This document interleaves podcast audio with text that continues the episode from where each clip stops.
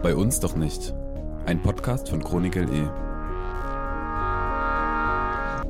Analyse und Dokumentation faschistischer, rassistischer und diskriminierender Ereignisse in und um Leipzig.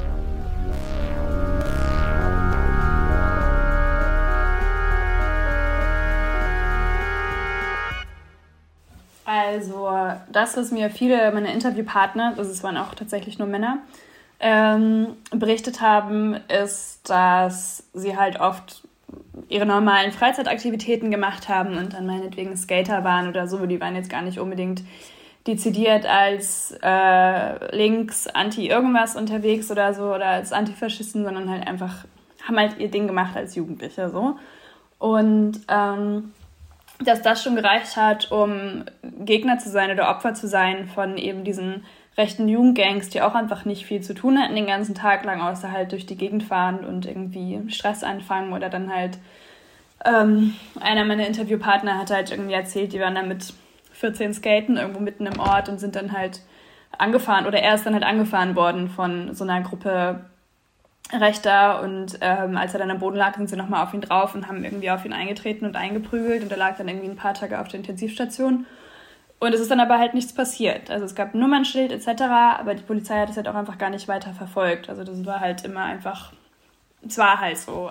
Ja, es ist, also für mich ist das gelebte Realität. Also das ist jetzt keine Fantasie irgendwie. Also das, ja, das passt. Und ich meine, es, es ja, es sind ja viele Sachen passiert und man hat auch damals schon, wenn ich jetzt halt daran denke, dass ich halt mit 10, 11, 12 Jahren schon halt diese ganzen Geschichten in Hoyerswerda und Solingen und ja, das alles ja auch live miterlebt habe. Ja, also ich war nicht dort, aber so trotz alledem, na, und man hat ja auch dann so, sag ich mal, so von, von außen, wenn man dann doch mal irgendwie so äh, durch Zufall einen Kontakt zu einem Rechten hatte, ja, und dann ja, und Hoyerswerda, das ging da übelst ab und das war total cool. Die haben das glorifiziert, ja, und also das ist jetzt nicht, das ist keine Fantasie.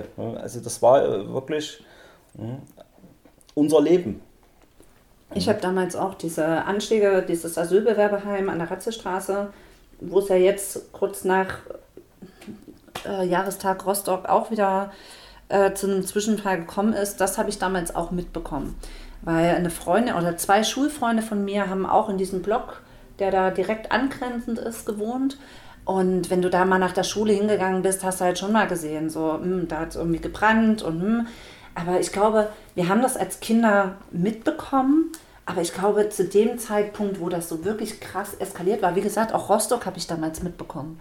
Das habe ich damals im Fernsehen gesehen und fand das krass, aber ich, das ist irgendwie noch, das ist nicht greifbar als Kind. Ne?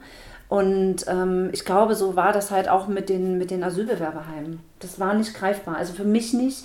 Und es war jetzt auch kein Thema, was ich, wo ich bewusst mit meinen Eltern irgendwie hätte drüber geredet oder so.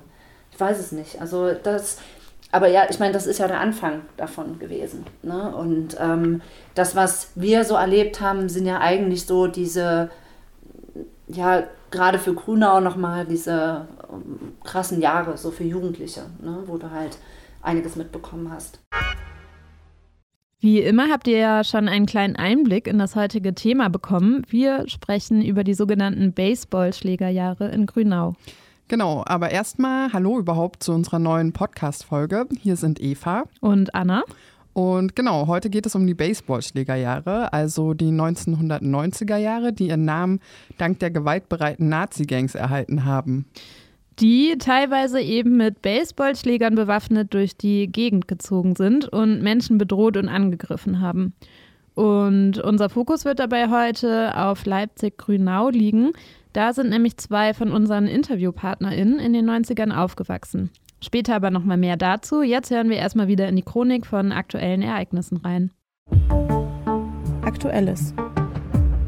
Neueste Meldungen und Ereignisse aus Leipzig sowie den Landkreisen Leipzig und Nordsachsen.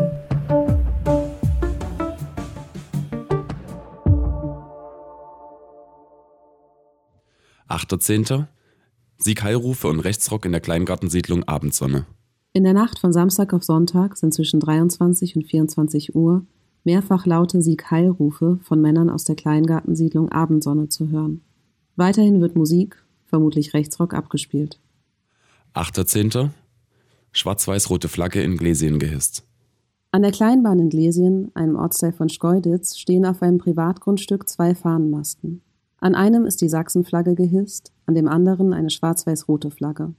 Letztere diente zwischen 1871 und 1919 als Nationalflagge, zwischen 1919 und 1933 als Zeichen für rechte RepublikgegnerInnen und war zwischen 1933 und 1935 neben der Hakenkreuzflagge eine zusätzliche Flagge des Dritten Reichs. Die Verwendung der schwarz-weiß-roten Flagge ist in Deutschland nicht strafbar, zeigt aber oftmals eine Nähe zu ReichsbürgerInnen und zu GeschichtsrevisionistInnen. 17.10.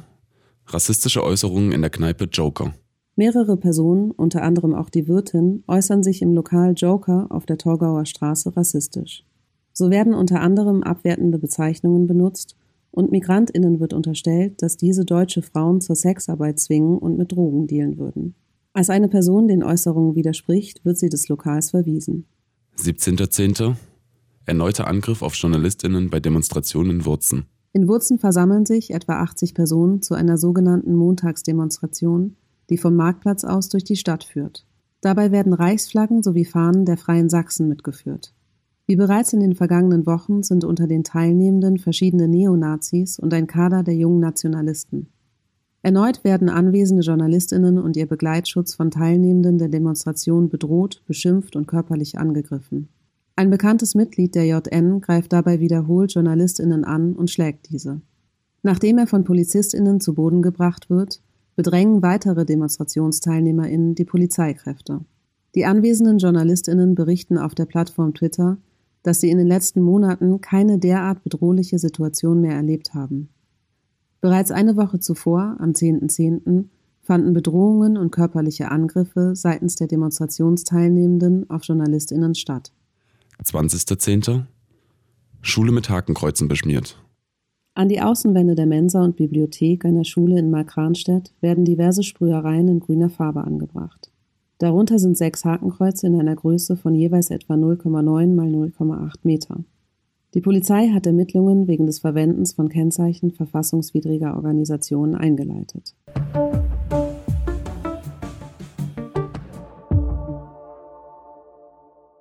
Baseballschlägerjahre. Ähm, der Name sagt ja schon einiges aus über das Maß an Gewalt und Bedrohung, über das wir heute mal wieder sprechen. Wir hatten das ja vorhin schon mal kurz gesagt. Gemeint sind damit die 90er Jahre, also das Jahrzehnt nach der Wiedervereinigung, das vielerorts von einem ziemlich bemerkenswerten Ausmaß an neonazistischer und rechter Gewalt geprägt war. Und das gilt auch erstmal für die ganze Republik. Also euch sind ja sicher die rassistischen Pogrome und Angriffe von Hoyerswerda, Rostock-Lichtenhagen, Mölln und Solingen ein Begriff. Sie gelten bis heute als Inbegriff dieser eskalierenden rechten Gewalt in den 90er Jahren. Und parallel zu diesen dezidierten Angriffen gegen Unterkünfte und Wohnungen für Asylsuchende und Menschen mit Migrationshintergrund hat sich diese rechte Gewalt auch sehr alltäglich auf der Straße gezeigt. Der Name Baseballschlägerjahre kommt auch genau daher, ähm, von meistens jugendlichen Nazi-Gangs, die gewaltbereit durch die Straßen gezogen sind und nicht rechte Jugendliche gejagt, bedroht und angegriffen haben und dabei eben nicht selten mit Baseballschlägern bewaffnet waren. Und das Ganze hatte dann schon auch nochmal eine ostdeutsche Spezifik und auch Drastik. Hier sind in den 90er Jahren die Bedrohungen alltägliche Lebensrealität. Und die Gewalt ist noch entgrenzter. So haben es zumindest auch zahlreiche Betroffene, zuletzt unter dem Hashtag Baseballschlägerjahre, immer wieder auch online medial berichtet und Aufmerksamkeit auf das Thema gelenkt. Und so haben es auch unsere InterviewpartnerInnen erzählt. Ariane und Vince sind beide in den 90ern in Grünau aufgewachsen. Sie kennen sich schon seit der Jugend und bei einem Treffen haben sie uns von ihren sehr persönlichen, aber eben doch gar nicht so individuellen Erfahrungen berichtet. Außerdem haben wir noch mit Fanja gesprochen. Sie hat 2020 für eine Forschungsarbeit Interviews mit Menschen geführt, die im Leipziger Umland als nicht rechte Jugendliche von rechter Gewalt betroffen waren. Und sie hat auch für die letzten Leipziger Zustände einen Artikel zu den Baseballschlägerjahren in Grünau geschrieben. Und auch sie werdet ihr später in der Folge noch hören. Ja, du hast es ja schon gesagt, Grünau. Das ähm, liegt ja etwas peripher im Leipziger Westen. Heute wohnen dort vor allem ältere Menschen und es gibt auch viele Sozialwohnungen und es ist irgendwie auch so als Nazi-Viertel verschrien. Dabei hat das Viertel über die Zeit eine ziemlich krasse Wendung durchlebt. Im Vergleich zu den verfallenen Altbauten in der DDR galt es zum Beispiel sehr lange als luxuriöse Gartenstadt.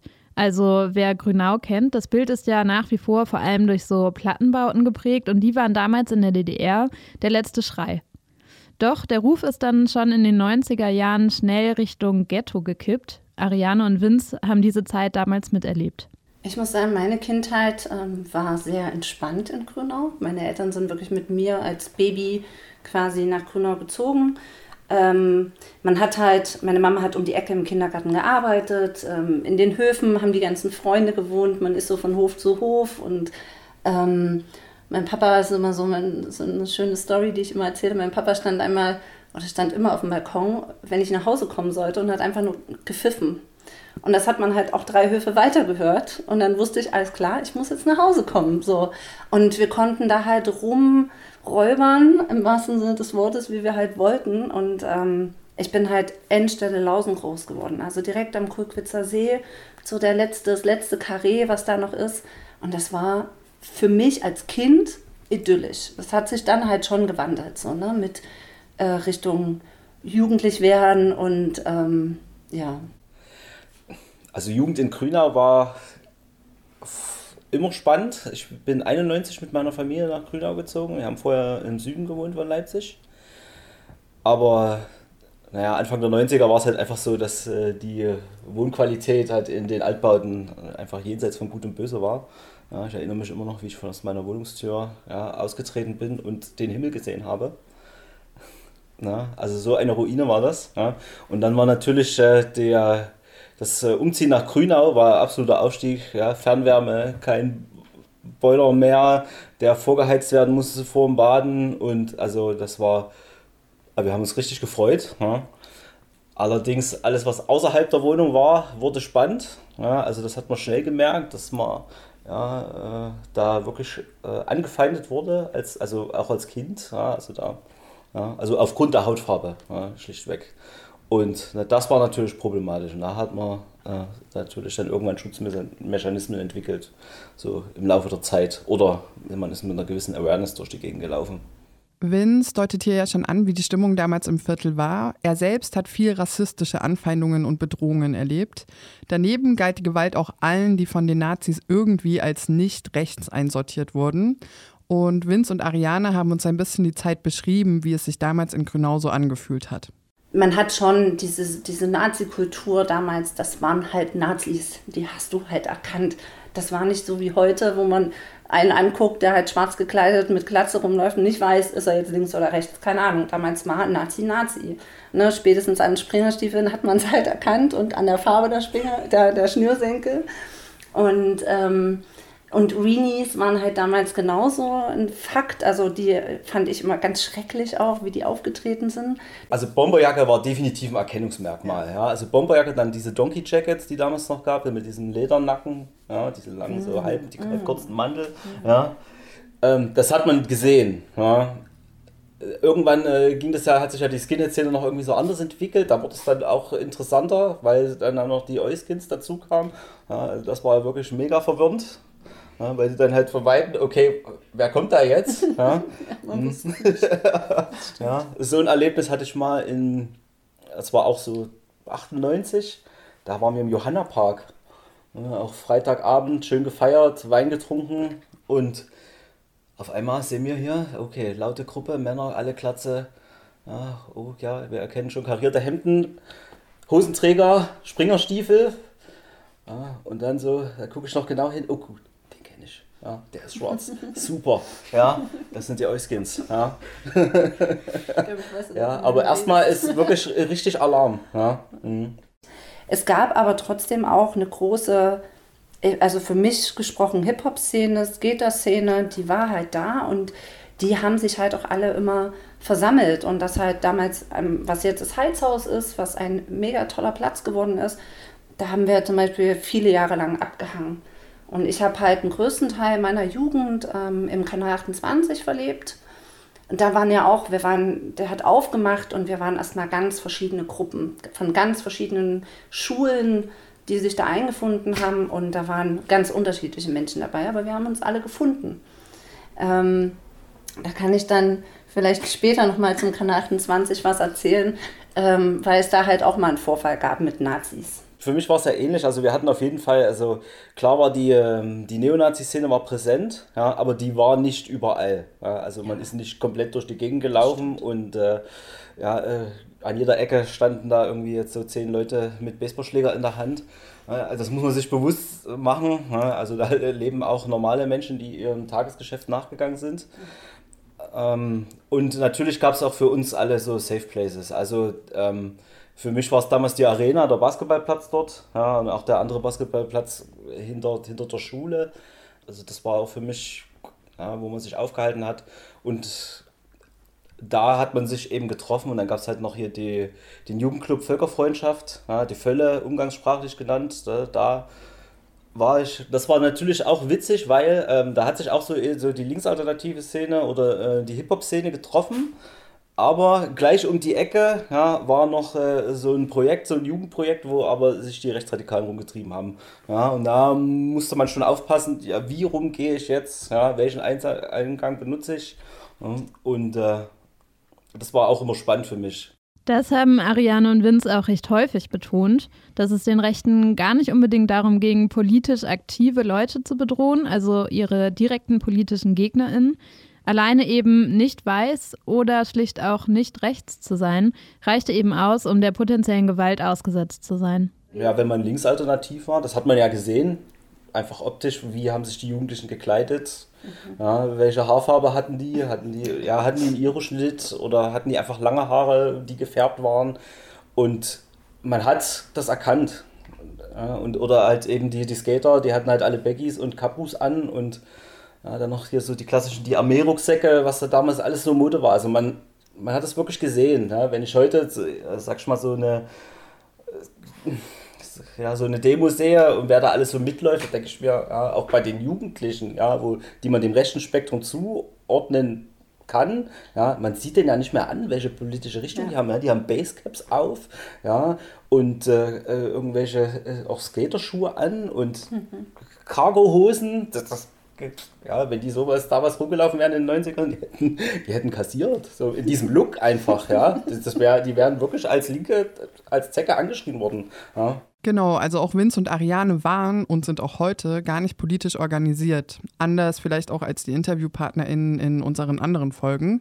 Sie waren einfach von ihren Interessen her und ebenso subkulturell in alternativen Kreisen unterwegs. Und entsprechend berichten sie eben auch aus dieser Perspektive und sagen selbst, dass ihnen dadurch gewisse Einblicke in sowohl eine linke Organisierung damals, aber auch in die rechten Strukturen hinter den Angriffen ein bisschen fehlt. Aber das ist eigentlich auch symptomatisch für die Zeit.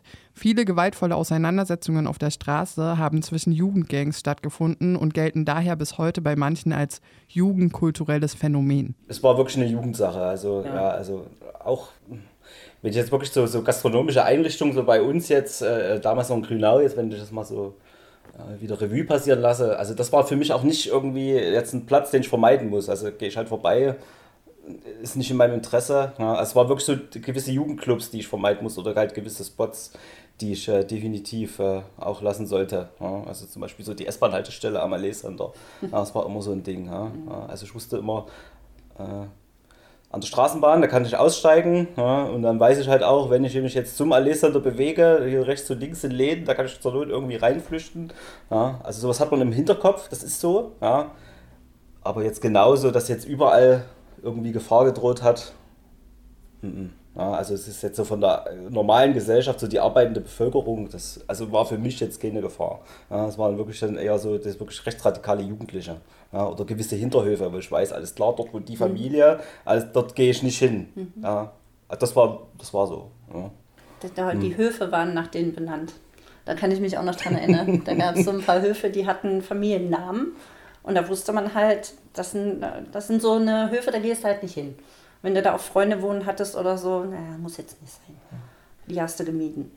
Aber könnt ihr erzählen, ähm, also habt ihr damit mal explizite Erfahrungen gemacht oder gab es da irgendwie Stories, die man einfach gehört hat oder wie? Also ich meine, genau, was, was, was hat einem, ja, wie genau sah die Gefahrenlage quasi aus? Ja, den Hof war den Hof. Also das, das waren dann halt so Spots, da bist du jetzt halt nicht mit deinen Skaterkumpels oder mit dem Basketball unbedingt lang, sondern das hast du halt gemieden. Du hast deine Plätze, wo du halt safe warst, wo die sich halt auch nicht haben blicken lassen unbedingt. Ne? Aber Höfe, so diese, diese Karrierhöfe, das, das hast du einfach nicht provoziert. Du wusstest das eigentlich und da hat man es nicht drauf angelegt. Hm. Ja, da bist du auch nicht zufällig mal vorbeigekommen oder irgendwie mal aus Versehen oder ich muss mal zu jemandem Hausaufgaben machen. Das war einfach so. Man hatte wirklich dieses Vermeidungsverhalten, man ist da nicht hingegangen. Man hat sich halt dann kurz geschlossen, hat man in der Schule gesagt, alles klar, wir treffen uns bei mir, ja, oder wir gehen äh, zusammen dort in den Jugendclub, wir machen da die Hausaufgaben oder wir treffen uns direkt am Basketballplatz. Mhm. Ja, das ist wirklich krass. Also da merkt man ja auch, dass sich irgendwie so ungeschriebene Gesetze etabliert haben, wo man eben hingeht und wo nicht. Und dass generell viele Orte so Angsträume waren, also Orte, wo man eben nicht einfach unbedenklich hätte langlaufen oder sich aufhalten können. Viele Wege waren von Unsicherheit geprägt oder man hat sie ganz gemieden und sich andere Strecken gesucht, ist auch nicht alleine nach Hause gegangen und so weiter. Das hat uns übrigens auch Fanja von ihren Rechercheergebnissen erzählt. Dass alle geschildert haben, dass eben ihr ganzer Alltag davon geprägt war, dass sie immer darauf achten mussten, dass sie bloß keine Gegner in Anführungsstrichen treffen, so, ne? Oder keine, keine Täter, vielleicht so besser gesagt, weil die halt eben auch überall waren. Also so im Sinne von, dass sie dann genau überlegt haben, welche Wege kann ich nehmen und welche nicht, wo hängen die gerade rum, wo ist es für mich gefährlich. Oder zum Beispiel dann einfach versucht haben, ohne Licht über dunkle Wege nach Hause zu fahren, also ohne Licht am Fahrrad, weil sie dann dachten, da werde ich nicht gesehen und da ist die Gefahr kleiner, dass mich jemand angreift und irgendwie zusammenschlägt. Also letztendlich war der ganze Alltag gestaltet durch dieses bloß kein Opfer werden, bloß nicht angegriffen werden. Da sind wir ja auch wieder beim Thema Raumnahme, was wir schon mal in den Podcast-Folgen zu Stötteritz und Taucher und auch zu Tschocher thematisiert hatten. Wer nimmt in der Öffentlichkeit Raum ein und wer kann sich wie frei bewegen? Und auch in Grünau ist das ja sehr wortwörtlich zu verstehen im Sinne von No-Go-Areas und so weiter. Fanja hat allerdings an dieser Stelle auch nochmal darauf verwiesen, dass sich die Situation auf dem Land oder eben in Kleinstädten teilweise noch drastischer gestaltet als jetzt zum Beispiel in Leipzig es gab auf jeden Fall nochmal Unterschiede zwischen Stadt und Land. Dadurch, dass ich jetzt natürlich nur mit den Leuten aus dem Umland geredet habe, kann ich das oder konnte ich das auch da nicht so vergleichen. Aber ähm, es war schon auch immer so, dass sie dann nochmal erzählt haben, okay, das waren jetzt meinetwegen Leute aus Kolditz, die dann gesagt haben, gut, okay, äh, wenn dann mal jemand aus Leipzig hier vorbeigekommen ist, dann waren selbst die Konnewitzer so, dass sie gesagt haben, oh, pf, boah, scheiße, was passiert hier denn? Krass, das kann ja gar nicht sein. So, dass ähm, auch die Leute in der Stadt sich die Ausmaße oft gar nicht vorstellen konnten, die da in abgelegeneren Gegenden geherrscht haben und dann selber überrascht waren und sich gefragt haben, okay, wie soll man damit umgehen? Es geht ja irgendwie gar nicht. Es ist ja niemand hier, der da irgendwie hilft. Und das ist ja ein Problem, das letztlich auch bis heute besteht. Ähm, das berichten Leute ja immer wieder, seien es Linke, Punks, schwarze Menschen, POCs und auch Queers, dass die Situation im Umland meist noch viel krasser ist. Genau, und damit müssen wir dann auch noch mal kurz auf diesen Aspekt zurückkommen, dass die Gewalt in den 90er Jahren als Jugendphänomen häufig beschrieben wird. Denn auch wenn viele der Konflikte tatsächlich vor allem von jugendlichen Nazi-Gangs ausgingen, greift das insgesamt schon ein bisschen zu kurz, das nur als Jugendphänomen zu betiteln. Weil durch diese Gewalt wurden ja eben insgesamt im Viertel so rechte Aktivitäten quasi etabliert und auch normalisiert und insgesamt auch ein Klima von Angst geschaffen, was dann wiederum nicht Rechte oder BPOC aus dem Viertel verdrängt. Und naja, ich sag mal so in den so Mitte der 90er Jahre und Ende der 90er Jahre habe ich dann auch eigentlich so Grünau eigentlich komplett gemieden. Dann ging es eigentlich nur noch in die Straßenbahn und dann in die Stadt und irgendwie so Richtung Süden oder halt in die Innenstadt an der Universität. Da war auch, hat sich auch eher so die Skater-Szene getroffen oder eben da am ähm, am Brühl unten, Richard Wagner Platz, da war auch eine Skaterbahn, die ist auch heute noch eine. Und äh, man hat dann irgendwie so, also ich persönlich habe immer ein Ausweichverhalten entwickelt. Ja. Und gewisse Plätze einfach vermieden und war dann auch froh, dass wir dann irgendwann mal aus Grünau weggezogen sind. Ja. Das war schon dann einfach eine Erleichterung und Verbesserung ja, vom Sicherheitsgefühl. Dazu muss man an dieser Stelle auch nochmal sagen, die Gewalt fand ja auch echt in einem krassen Ausmaß statt. Also auf der einen Seite gab es diese No-Go-Areas und so, dann aber ja auch immer wieder physische Übergriffe, bei denen die Nazis auch Todesfälle immer wieder billigend in Kauf genommen haben. Ja, und nicht zuletzt ist hier ja auch nochmal der Anschlag auf die Grünauer Geflüchtetenunterkunft von 1993 zu nennen, bei dem etwa 100 Neonazis Steine, Flaschen und Brandsätze auf das Haus geworfen haben und mehrere EinwohnerInnen schwer verletzt wurden. Und auch sonst kam es immer wieder auch zu körperlichen Angriffen. Also wir hatten zum Beispiel auch, ähm, wir haben uns mit ein paar Freunden, da gab es ähm, was ist das, am kleinen Feld hinten, sind so alte Gärten. Und da ist so ein Spielplatz gewesen und ähm, der grenzte an diese alten Gärten an und da fehlte ein Zaunstück. Und da waren hinten so Baracken, alles zugewachsen. Da haben wir uns natürlich getroffen. Wir haben vorne auf dem Spielplatz abgehangen und wir haben hinten gesessen und vielleicht was getrunken oder vielleicht auch mal was geraucht und so. Und ich weiß noch, wie ich, und meine, das, da saß ich mit Klassenkameraden und ich hatte halt richtig Punks in meiner Klasse, ne? Also richtig äh, mit Friese und mit allem, mit Outfit, die waren halt richtig Punks. Und wir saßen da und hatten einfach eine gute Zeit. Und auf einmal kam, ich saß hinten, das weiß ich noch, kam Gekröle. Und ich habe nur durch den Busch geguckt und habe gesagt, scheiße Nazis. Und dann sind wir aber, weil diese alten Gärten nach hinten, nach Miltitz offen waren, sind wir durch diese alten Gärten, durch die Brombeerbüsche aufs Feld nach Miltitz, haben uns dort versteckt und wussten nicht, machen wir jetzt zurück oder nicht. Wir haben jetzt gerade auch natürlich einen Teil unserer Leute zurückgelassen. Aber es war erstmal, wir hatten so eine Angst. Und ähm, dann haben wir halt Polizei gehört und haben gesagt, okay, wir gucken jetzt wieder vor. Und ähm, ja, die haben es dann halt, die Jungs haben sich halt hingestellt und haben gesagt, wir hauen hier nicht ab und ihr nehmt uns also nicht aus, so, ne? Könnt ihr knicken. Aber die haben sich dann halt, in dem Moment war es halt gewalttätig. Und da kam auch ein Krankenwagen und so. Also das sind so, aber das, das war jetzt nicht alltäglich. Ne? Und das hatte eine aus der Schule, die hat in dem Block gegenüber gewohnt. Die war gerade auf dem Balkon und hat das beobachtet und hat halt sofort Polizei angerufen. Und da kamen halt einfach mal zehn Nazis einfach mal so um die Ecke. Und das, was ich auch immer noch festgestellt habe für mich als Mädel damals, ich hatte, also ich hatte schon das Gefühl, ähm, dass die männlichen Nazis mir gegenüber, also dass ich da keine Angst haben muss. So, die hätten es immer auf meinen männlichen Begleiter abgesehen, aber nicht auf mich. So mit Reenies war das dann halt wieder eine andere Story. Die wären halt auch auf dich losgegangen, das egal.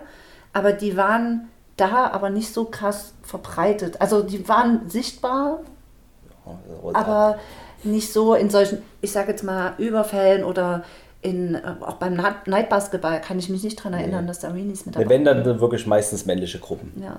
Also, das, ja, also dass da Frauen irgendwie noch dabei waren, vereinzelt, ja, wirklich in einer absoluten Minderheit. Also das ist so im einstelligen Prozentbereich. Genau, also nochmal kurz zur Worterklärung. Areenies, so nennt man weibliche Nazis mit so diesem typischen Skinhead-Look. Also typisch sind da zum Beispiel diese Frisuren mit Glatze, Pony und äh, langen Schläfenhaaren. Und was die beiden hier in Bezug auf Gender erzählen, das bringt uns auch zu dem Punkt, nochmal ein wenig zu schauen, was man eigentlich über die rechte Szene damals noch mehr sagen kann, also wie die auch strukturiert war.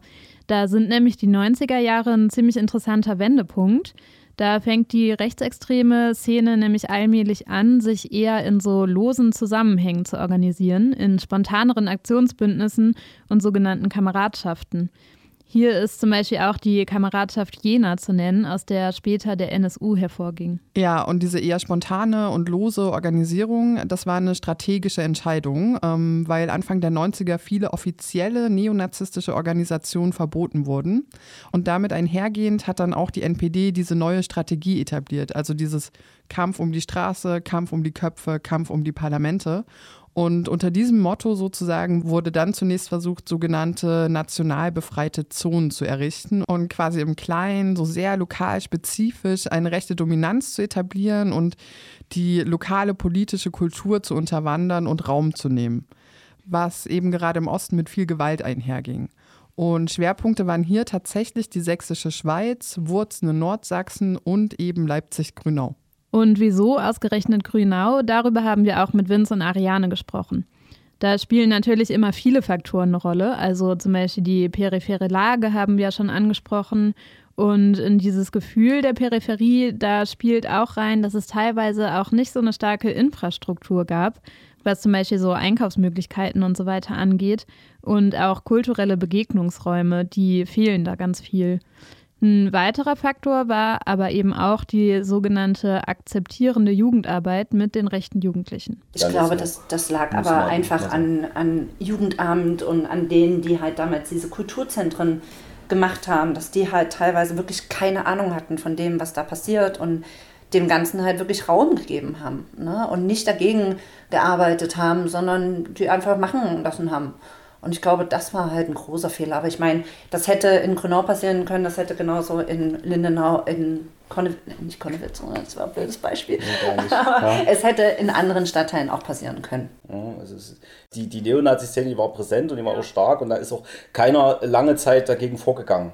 Also es, die hatten halt ihre Spots, die Rechtsradikalen. Da gab es ja damals noch das Kirschberghaus, das kann man heute noch googeln, da findet mhm. man noch spannende Artikel. Ja. Und äh, ja, das war für mich auch ja ein Kilometer in alle Himmelsrichtungen war das für mich auch äh, tote Zone. Ja, da bin ich nicht hingegangen. Das Kirschberghaus ist tatsächlich ein wichtiges Stichwort. Wir hatten das ja in der vorletzten Folge zu Rechtsrock auch schon mal gehört. Da hatte Steven erzählt, dass unter dem Banner der akzeptierenden Jugendarbeit es eben auch dazu kam, dass dort so Rechtsrock-Bands ungehindert proben konnten. Weil letztlich hat dieser Ansatz von akzeptierender Arbeit bedeutet, dass sich die jugendlichen Neonazis im Kirchberghaus einfach selbst verwalten konnten. Man geht davon aus, dass dort etwa 130 gewaltbereite Rechte unterwegs waren und den Jugendclub eben auch konstant zur Rekrutierung von neuen Leuten genutzt haben. Und die SozialarbeiterInnen sind da auch dann gar nicht interveniert, sondern im Gegenteil, manchmal sogar zusammen mit den Jugendlichen zu Nazi-Demos gefahren. Ja, das ist wirklich krass. Ähm, und insgesamt war es ja so, dass sich jegliche Behörden und Institutionen, aber tatsächlich auch die Zivilgesellschaft nicht so sehr dafür interessiert hat, was da eigentlich gerade alles passiert, wie auch Fanja erzählt. Insgesamt zieht sich durch, dass die Jugendlichen alle erzählt haben, dass sie verschiedene Anlaufstellen aufgesucht haben und probiert haben, irgendwie Unterstützung zu finden.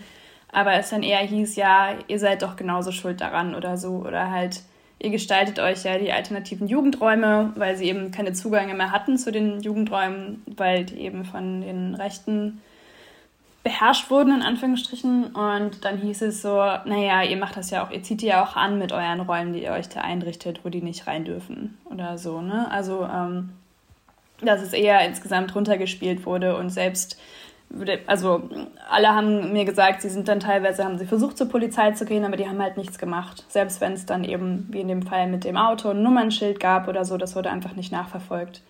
Also ähm, dass sie sich da sehr hilflos und sehr alleine gelassen gefühlt haben, auch zum Beispiel eben ja auf allen Ebenen, sowohl in der Schule, dass Lehrer und Lehrerinnen das auch mitbekommen haben, aber einfach nichts gemacht haben oder nichts dagegen gesagt haben. So, das einer erzählt hat, in der Berufsschule hatten die Leute ganz offen irgendwie Hakenkreuze auf ihren Federmappen oder sowas und da hat dann einfach niemand was gesagt. Das war halt einfach so. Und ob das jetzt Unwissen oder auch einfach Angst ihrerseits war, konnten sie auch nicht so genau sagen oder war, glaube ich, von Fall zu Fall verschieden, aber es war trotzdem einfach quasi ein offener Raum dafür. Es gab jetzt keine Restriktionen dagegen oder so. Und ihre Eltern haben das größtenteils schon ernster genommen, aber wussten eben auch nicht, was sie machen sollen. Also konnten da dann auch nicht viel, was willst ne? also sind zur Polizei gegangen, haben das versucht, aber wenn da niemand was macht, dann am Ende, was sollst du machen als Eltern so ungefähr? Ähm, also insgesamt hat sich eigentlich durchgezogen, dass egal wo sie hingegangen sind, dass es da erstmal einfach keine Hilfe gab, dass das Problem kleingeredet wurde, dass es abgewiegelt wurde und dass es so ein bisschen hieß, naja, komm, sind halt Jugendliche oder ja, ihr habt doch auch euren Teil daran oder dann macht es doch vielleicht einfach mal anders. Aber es gab sehr, sehr wenig Unterstützung dafür, dann tatsächlich zu sagen, okay, wir versuchen euch mal zu beschützen oder wir gucken mal, was man hier ändern kann. Das ist so in den Gesprächen, die ich geführt habe, eigentlich gar nicht vorgekommen. Was Fanja hier beschreibt, hat sie auch als sekundäre Viktimisierung bezeichnet. Also es gibt als erstes die Tat selbst, Angriffe, Bedrohungen und so weiter, von der Leute direkt betroffen sind. Und dann ist es so, dass halt viele dieser Betroffenen die mangelnde Unterstützung aus dem Umfeld, von der Polizei, von der Schule und so weiter, eben häufig auch nochmal als zweites Gewaltmoment erleben. Und das ist dann eben auch mit dieser sekundären Viktimisierung gemeint. Ja, und das ist ja im Übrigen auch Teil von der rechten Raumnahme und Dominanz, die im Viertel etabliert wird.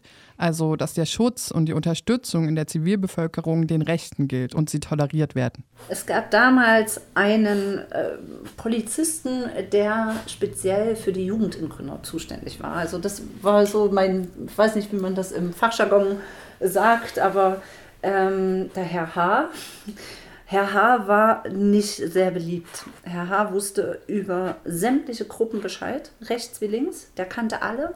der hat doch immer versucht, mit jedem ins Gespräch zu kommen und hat aber alle, also ich finde auch, wenn wir halt mal Stress hatten mit Nazis oder so, hat er das immer so ein bisschen klein geredet. Also so ungefähr, ja, die tun noch nichts und so. Also der wusste ganz genau, von wem man redet, der kannte Namen, der, der wusste wirklich Bescheid. Aber er war bei uns nicht groß angesehen, weil wir nicht das Gefühl hatten, dass er so hinter uns wirklich steht. Ne? Ein gutes Beispiel ja. dazu ist auch noch wirklich ähm, Neidbasketball. Das ähm, finde ich, immer noch so ein. Das hat, wie oft hat das stattgefunden? Alle drei Monate oder einmal? Ich weiß gar nicht mehr. Ich glaube, alle oft, drei Monate. Ja. Das war oft. Mhm. Da lief halt Hip-Hop. Ähm, also, ich bin, du bist da zum Spielen hingegangen, glaube ich. Ja, ja, ja. Aber ich war da immer nur Gast und war schöne Musik gehört. Und, mhm. ähm, aber da gab es halt auch öfters Vorfälle. Also, angefangen mit, ähm, es, also es gab Security an der Tür. Wir wurden halt auch damals, wurden, glaube ich, die Taschen und so schon kontrolliert. Und dann mhm. angefangen mit, es wirft einer Glasflaschen aufs Parkett und rennt wieder raus. Abend gelaufen, vielen Dank für nichts. Oder dann halt wirklich, wenn es vorbei war. Wo klar war, heute eskaliert es da draußen. Und es war Polizei da und dann war die Veranstaltung vorbei und da war keine Polizei mehr da. Und du hast dir gedacht, äh, wir müssen jetzt noch nach Hause. Und das waren halt so auch, aber ich meine, das war von der Stadt organisiert, die haben das gut gemeint, das war auch eine tolle Zeit, die wir dort hatten, also keine Frage. Aber es war halt nicht durchdacht, gar nicht durchdacht. Die Betroffenen haben sich also eigentlich alle viel mehr Unterstützung gewünscht. Ähm, Ariane hat auch von einer Situation erzählt, die nochmal deutlich macht, wie wichtig das gerade auch im Jugendarbeit-Kontext ist. Ja, ich kann zum Beispiel wirklich an dem Beispiel vom Kanal 28 damals, ähm, das hat damals der Wabe e.V. gemacht. Und wir hatten dort eine ganz tolle Leiterin, Astrid, und ähm, eine Sozialarbeit und ja, Sozialpädagogin, die Anna werde ich auch nicht vergessen. Die haben, das ist über 20 Jahre her, aber die haben sich bei mir sehr eingeprägt. Das waren einfach sehr offene Menschen. Die haben uns machen lassen, aber die waren halt trotzdem immer so mit einem kleinen wachenden Auge da. Und da gab es oben in diesem Innenhof, da gibt es ja nochmal oben nochmal so einen Innenhof, da konnte man Basketball spielen. Wir, haben, wir konnten Computer benutzen. Wir hatten einen Partyraum, den wir mehr als oft richtig ausgelastet haben. Und die haben halt einfach geguckt, funktioniert das hier? Aber wir haben uns ja alle selber wir hatten, glaube ich, obwohl wir so von verschiedenen Schulen waren, es waren ja auch, waren auch Realschüler mit dabei, es waren jetzt nicht nur Gymnasiasten, also es waren viele Gymnasiasten, aber auch Realschüler, ähm, Troubleshooter, die sich da nicht wohlgefühlt haben, sind nicht wiedergekommen. Aber wir haben uns halt alle so, irgendwann waren wir eine Gruppe, weil wir irgendwann miteinander geflowt haben und gemerkt haben, zwischen uns steht nichts, wir haben kein Problem miteinander. Und das hat halt dieser Verein auch sehr unterstützt. Also die haben uns da wirklich den Raum gegeben, und damals ähm, gab es halt wirklich diesen Vorfall. Ich war an dem Tag nicht da, aber ich, natürlich war das dann ein Riesenthema bei uns. Ähm, kamen halt vermummte Nazis und wollten den Kanal 28 für sich bereinigen quasi. Alle raus und hm. Und die sind halt einfach reingestürmt. Also ich glaube, ich weiß nicht genau, wie viele Leute es waren. Ich habe mich vor ein paar Tagen mit einem Bekannten unterhalten. Der hat an dem Tag oben einen Geburtstag gefeiert, in diesem Partyraum. Und er hat das auch alles mitbekommen. Und er hat auch gesagt, das war krass. Der hat richtig Schiss gehabt. Die haben sich oben eingeschlossen, weil die richtig Angst hatten. Und aber aus unserer Truppe haben halt Leute die Vermummten erkannt. An Stimme und an Augen und haben die halt identifiziert und haben gesagt, Mal Müller, was ist denn dein Problem? Das ist hier unser Laden, ihr geht wieder. Und damit waren die nackig. Und da standen die da und haben so, äh, ja, mh. Hm.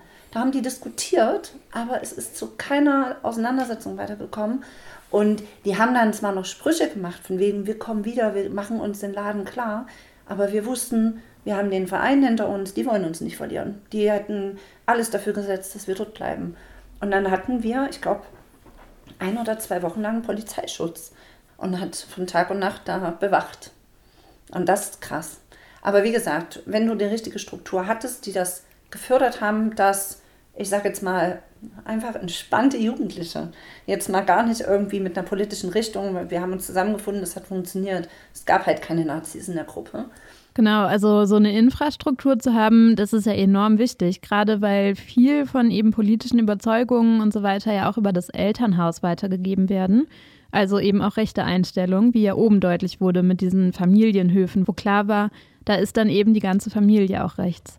Und da ist es dann eigentlich ja total wichtig, dass es auch außerhalb dessen so Strukturen gibt, in denen Kinder und Jugendliche kritisch begleitet werden in ihrem Aufwachsen. Und dass aber eben diese Infrastruktur so labil war zu dieser Zeit, das liegt natürlich auch am historischen Kontext. Also wir reden ja eben, wie gesagt, genau von dem Jahrzehnt nach dem Mauerfall und der Wiedervereinigung, wo für so eine bestimmte Zeit im Osten erstmal eine Art Machtvakuum da war. Also es ist ja historisch einzuordnen in diesen Umbruchskontext, in dem gerade ganz, ganz viel passiert. So die DDR ist zu Ende, aber es ist noch nicht wirklich was Neues da und wo stehen wir eigentlich gerade und alles, gerade die ersten 90er Jahre sind ja so ein bisschen so eine, natürlich nicht gesetzlose Zeit, aber die ganzen Strukturen, die es vorher gab, gibt es einfach nicht mehr und es ist noch nicht so richtig was Neues implementiert. Es gibt in Anführungsstrichen keine Autoritäten mehr, auf die die Leute hören ähm, oder zumindest einige und ähm, genau in die Zeit fällt es dann eben, dass sich gerade viele Jugendliche ähm,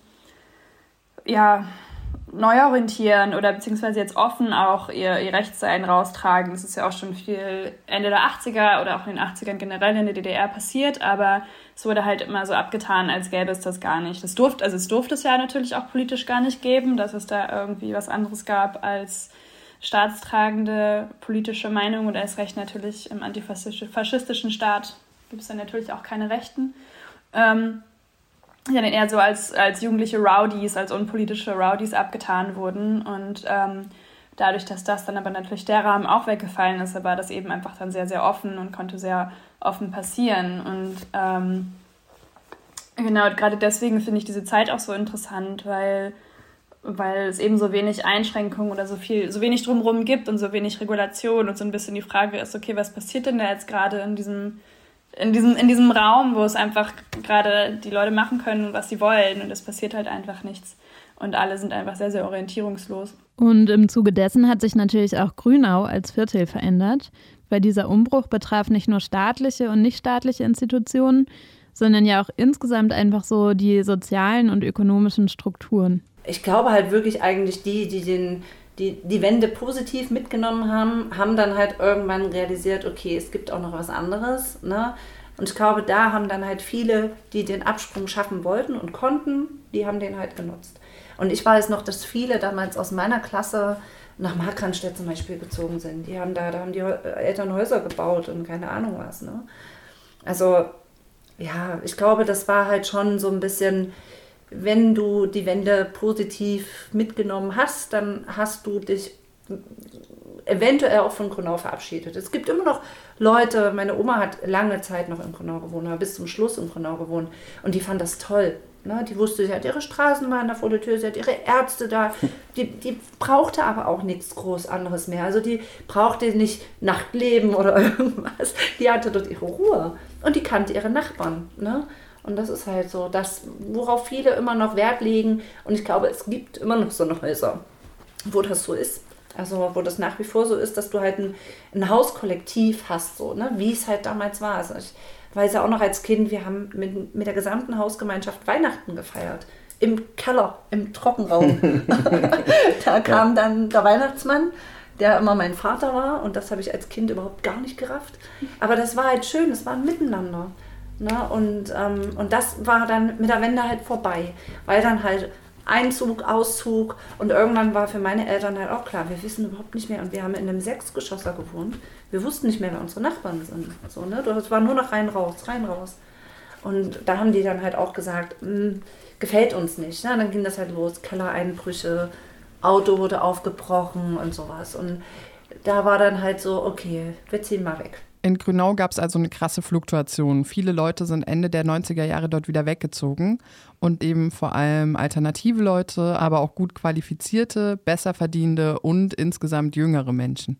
Wir sind ja auch irgendwann nach der Wende weggezogen. Man musste sich finden, man musste äh, sich halt wirtschaftlich irgendwie auf die Beine stellen und dann, sobald du äh, in ein frisch saniertes Altbauhaus ziehen konntest, was jetzt auch eine Heizung hat ja, und eine Toilette in der Wohnung und fließend warmes Wasser ständig, ja, dann bist du da hingezogen. Und da hast du auch gesagt, naja, okay, alles klar, kostet jetzt halt 100 Mark mehr. Aber ja, das machen wir. Und die Lebensqualität, die ist dann auch gestiegen. Also das ist jetzt nicht so, dass halt in Grünau nichts vorwärts ging. Aber äh, es war damals halt definitiv langsamer als im Rest der Stadt. Und naja, klar, es kamen halt die Westinvestoren und die sind dann halt hier losgezogen. Und ich meine, die Baubranche hat ja auch äh, damals nach der Wende hier in Leipzig, das ging ja, ging ja wirklich durch die Decke. Ja. Und dann wurde halt die ganze, da wurde halt die ganze Stadt schön, größtenteils. Und ja, natürlich hat man sich dann halt eine frisch sanierte Wohnung halt auch dann gesucht und genommen, wenn man sich das leisten konnte. Ja. Vince und Ariane beschreiben beide, dass die Wende in ihren Familien und Umfeldern eher als Aufbruchsstimmung und so positive Erfahrung wahrgenommen wurde. Und dass diese sozioökonomischen Veränderungen eben auch dazu beigetragen haben, dass sie Grünau dann verlassen haben. Gleichzeitig gibt es natürlich auch viele Leute, die sich eher als Wendeverlierer erleben und nicht zuletzt ökonomisch gar nicht profitiert haben. Und diese Krisen- und Umbruchserfahrung, das prägt ja wiederum auch häufig die politische Einstellung. Wir haben im Zuge dessen auch darüber gesprochen, wie es äh, in dem Zusammenhang mit den rechten Jugendlichen eigentlich weitergegangen ist. Viele, die noch in den gleichen Orten wohnen, haben erzählt, dass natürlich die Täter von damals heute auch noch da wohnen und eben genauso Teil der Bevölkerung sind wie sie selber. Ähm, dass natürlich nicht alle mehr irgendwie so unterwegs sind, dass sie die ganze Zeit Leute zusammenschlagen oder so oder auch manche dann vielleicht nicht mehr so dezidiert rechts sind wie früher. Ähm, aber dass du es natürlich trotzdem oft noch merkst, dass das dann sind das halt die Familienväter, die das weitergeben an ihre Kinder oder eben dann gerade damals irgendwelche neurechten Sachen, die entstehen, wo die dann auch häufig noch mit dabei sind. Also es ist natürlich, das Stadtbild hat sich schon geändert. Ich glaube, es ist nicht mehr so, dass Jugendliche sich nicht mehr oder alternative Jugendliche sich ähm, nirgendwo bewegen können, ohne Gefahr zu laufen. Diese Gefahr gibt es natürlich immer noch, aber nicht mehr so extrem wie in diesen ersten Jahren, Anfang der 90er. Aber dass natürlich die Leute trotzdem immer noch genauso da sind und nie Sanktionen erfahren haben und da einfach auch ihr Leben leben. Ne? Es ist also durchaus festzustellen, dass sich in Gegenden, wo in den sogenannten Baseballschlägerjahren eben rechte Jugendliche sehr präsent waren, sich teilweise bis heute auch noch so eine rechte Hegemonie entwickeln oder halten konnte. Und auch für eine organisierte rechte Szene waren die 90er eine wichtige Zeit der Rekrutierung. Und gegenüber dieser organisierten Form lässt sich aber auch feststellen, dass sich diese rechten Tendenzen mit der Zeit normalisiert haben, also viel bürgerlicher und anschlussfähiger zum Ausdruck kommen. Das spiegelt sich unter anderem auch in den Wahlergebnissen der AfD wieder. Also wenn wir zum Beispiel mal gucken, bei der Bundestagswahl wurde in Grünau von 25 bis 30 Prozent der WählerInnen die AfD gewählt. Und auch Fanja hat das in Bezug auf ländlichere Gegenden ähnlich beschrieben. Hängt auch mit dazu zusammen, glaube ich, dass viele meiner Interviewpartner dann selber irgendwann noch weggezogen sind oder auch gesagt haben, der Großteil ist halt abgehauen, weil sie es nicht mehr ausgehalten haben. Und bei anderen war es dann schon so, dass sie halt selber da noch wohnen und versuchen, selber dagegen zu arbeiten und alternative Jugendprojekte zu haben und so die aber auch immer noch auf sehr viel Gegenwehr stoßen, also auch aus dem Stadtrat meinetwegen und ähm, eben auch durch die Leute, die da noch wohnen und von Anfang an was dagegen hatten. Und ich habe so verstanden, dass sich teilweise zerstreut hat und teilweise aber eben die Leute dann auch die Leute sind, die jetzt irgendwie immer noch in Ostsachsen wohnen und halt ne, gegen alles sind, ihre Kinder, also es ist nicht alles ja so vermischt mit hier und Impfgegnern und dies und das und jenes und ähm, genau, das halt einfach an ihre Kinder weitergeben und jetzt die sind, die dann halt in den Schulen, Elternbeiräten sitzen und so und das dadurch halt einfach mit reingeben auf so einer ganz grundgesellschaftlichen Ebene und gar nicht nur so krass politisch. Vince findet aber trotzdem, dass sich gegenüber den 90er Jahren vor allem in Städten auch einiges getan hat. Also die Gefahrenlage, also es ist, also ich behaupte jetzt mal, dass du jetzt hier in der Stadt als Ausländer angefeindet wirst, dass die, das ist die, also die Gefahr ist geringer als früher. Ja. Also ich fühle mich, ich persönlich jetzt mich als, fühle mich definitiv sicherer in Leipzig. Ja, in Leipzig, das mal zu betonen. Ja, aber das ist schon gut geworden, da hat sich die Stadt wirklich schön entwickelt. Ja, das freut mich auch. Und ja, was ich halt ein bisschen gefährlicher finde, ist halt, dass die rechte Szene nicht mehr so auffällig ist wie früher. Ja. Aber das halt, was ich auch schlimm finde, dass halt gewisse, sage ich mal, gewisse Meinungen, die halt einfach verpönt sind, dass die so ein bisschen in die Mitte der Gesellschaft wandern. Also das finde ich, das ist eine seltsame Entwicklung. Also das verstehe ich auch nicht. Also das war, was dort seit 2015 in Deutschland passiert ist, das ist hat mich eigentlich gewundert, ja, weil ich sage jetzt mal wirklich so, sag ich mal, von 2000 bis 2015, ja, war eigentlich so das Thema für mich erledigt. Da dachte ich, das ist eigentlich raus aus dieser Gesellschaft. Und dann kam die Flüchtlingskrise und auf einmal dachte ich mir, sag mal, seid ihr alle blem blem. Ja.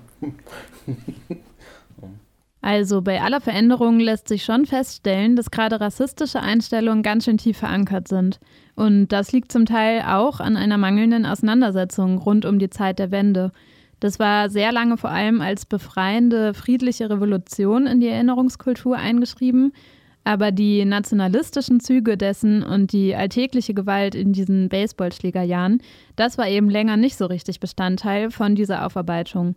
Das ändert sich aber gerade ein bisschen. Ich glaube, dass es gerade generell so ein Umbruch stattfindet oder ein bisschen mehr Beschäftigung mit der Zeit um 89, 90 außerhalb von der generell westdeutschen Erinnerung im Sinne von, es gab die Wiedervereinigung und es war doch eigentlich alles gar nicht so schlecht, sondern dass es jetzt, es wird ja oft gesagt, es braucht diese 30 Jahre nach einem Ereignis, bis dann Leute wirklich anfangen können, sich damit auseinanderzusetzen und es dann oft ein paar Generationen weiter ist.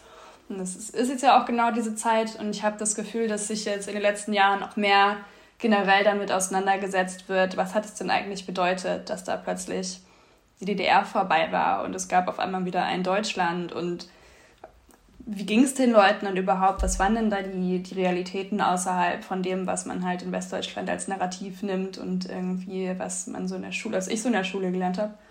Ähm, und ich habe das Gefühl, dass es dann in, im Zuge dessen schon sich auch mehr damit auseinandergesetzt wird, dass es eben auch diese Realität gab und dass es eben auch viel Gewalt gab. Aber dass es jetzt trotzdem immer noch nicht das ist, was weiß nicht, in der Schule gelehrt wird oder was das ist, was viele Leute auch dann relativ schnell damit ähm, in Verbindung bringen. Sondern ich glaube schon, dass es immer noch was ist, was ähm, womit sich nur eigentlich ein kleinerer Teil der Gesellschaft so wirklich auseinandersetzt. Also ich würde insgesamt dann wahrscheinlich, mein Fazit insgesamt wäre, es hat sich schon was gebessert, es wird sich schon weiter damit auseinandergesetzt, aber so wirklich angekommen in der gesamtdeutschen Erinnerung ist es auf jeden Fall noch lange nicht. Wie gesagt, auch Vince und Ariane finden, dass sich an der Auseinandersetzung und Aufarbeitung was tut, aber dass man da eben auch nicht nachlassen darf. Denn diese Zeit war nicht nur für die rechte Szene eine entscheidende. Auch viele von den von der Gewalt Betroffenen aus der Zeit sind bis heute von ihren Erfahrungen der Unsicherheit ihrer Jugend in Grünau beeinflusst. Und ähm, wir haben halt in der Grünau-Siedlung in der Stuttgarter Allee gewohnt. Das war da auch schon schwierig. Also ich habe mich da einfach nie wirklich sicher gefühlt oder nachts. Ne? Und für mich war das dann ein Riesenwandel, als ich nach Schleusig gezogen bin, dass ich halt nachts wirklich langlaufen konnte, da war der Hund begraben. Also ich habe mich umgedreht, war nie jemand. Und es war halt immer, ich konnte egal um welche Uhrzeit draußen sein und ich musste mich nicht umdrehen, weil es gab keinen Grund. Ne, hat sich jetzt auch wieder ein bisschen geändert, so, aber das war, man hat richtig gemerkt, es war eine innere Erleichterung, äh, äh Erleichterung. So, ne? Es war irgendwie ja, ein leichteres, angenehmeres Leben. Doch schon. Mhm. Naja, man ist schon geprägt. Mhm. Also als ich dann so erwachsen geworden bin, war es natürlich auch so, naja, ich, nach Grünau ziehe ich nicht. Das ist für mich kein Spot. Ja. Ich möchte halt einfach ja, in Ruhe nach Hause gehen und möchte nicht irgendwie Gefahr laufen, angefeindet zu werden. Und da war halt immer der Leipziger Süden halt für mich so erstmal so der Lebensmittelpunkt. Das hat sich ja bis jetzt, bis heute komplett gewandelt. Ja. Ich wohne auch nicht mehr im Süden von Leipzig. Und äh, aber ich würde zum Beispiel jetzt nie, jetzt zum Beispiel, keine Ahnung, ich würde niemals nach Wurzen ziehen. Ja. Selbst Dresden ist für mich ein rotes Tuch. Ja, aber das ist halt einfach, naja, man kann sich ja die Wahlkreise angucken, man kann sich dort die Wahlergebnisse angucken und dann sieht man auch noch in den heutigen Dokus, wie ist denn die Realität von Leuten, die links sind oder die Migrationshintergrund haben. und da ist halt hier im Osten für mich gibt es Berlin und dann gibt es noch Leipzig. Und der Rest ist für mich ja, dann einfach ja, nichts, wo ich hingehen würde. Oder wo ich meinen Lebensmittelpunkt, ne? dann geht es nach Westdeutschland. Das sind ja, die Alternativen. Ja, so so hat es mich geprägt. Die Baseballschlägerjahre, das ist also eine Zeit, die bis heute ihre Spuren hinterlässt. Die nicht rechten Jugendlichen sind geprägt von den Unsicherheitsgefühlen und den Bedrohungen von damals. Und die rechte Szene wiederum konnte sich Raum nehmen, den sie teilweise bis heute prägt und hat auch davon profitiert, dass weder Zivilgesellschaft noch staatliche Institutionen nachhaltig interveniert werden. An dieser Stelle gilt es also anzusetzen und demokratische Strukturen zu stärken. Und? Ich finde halt gerade, was halt so Jugendförderung oder Jugendsozialarbeit halt angeht, das muss halt einfach ein großer Faktor immer noch sein, weil das ist wichtig, darauf zu achten. Ich finde, dass so eine Jugendclubs, die gut gemacht sind, halt auch viel lenken können und viel Einfluss haben können und eben auch, ähm, naja, im Prinzip auch als Warnungen nach außen, also nicht Warnungen nach außen, sondern halt Tendenzen erkennen können und dann, wenn sie es selber nicht schaffen, sich Hilfe holen können. Ich glaube, das ist jetzt halt so was, was, was ich persönlich ganz wichtig finde, sowieso. Also egal ob in Grunau oder sonst wo. Ne? Weil ich meine, unsere Gesellschaft ist so genug gespalten ähm, in allen Maßen. Deswegen finde ich das schon wichtig, dass eben Kinder und Jugendliche abgeholt werden und nicht nur ähm, das von ihren Eltern mitkriegen, weil das ist eben manchmal nicht unbedingt förderlich, wenn sie halt nicht ein Umfeld haben, was sie vielleicht abfängt. Ne? Deswegen, ja. Und solche konkreten Orte gibt es tatsächlich auch in Grünau. Da wäre zum Beispiel das Heizhaus zu nennen. Und in diesem Zusammenhang, Paul Zschocke von Chronik LE hat auch mal zu Grünau und den Baseballschlägerjahren einen Stadtteilrundgang ausgearbeitet. Und viele seiner Forschungsergebnisse dazu sind auch eh schon in diese Podcast-Folge mit eingeflossen. Also danke dafür und die engagierte Recherche.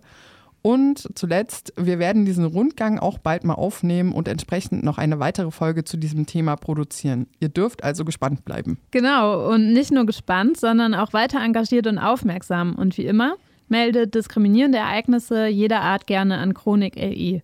Wenn ihr außerdem mal wieder Feedback an uns habt, erreicht ihr uns noch immer unter der E-Mail-Adresse bei uns doch nicht at nirgendwo.info.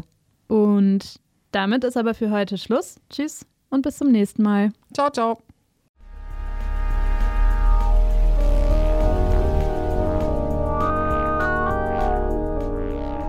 Bei uns doch nicht. Ein Podcast von Chronik LE. Gefördert durch die lokale Partnerschaft für Demokratie der Stadt Leipzig.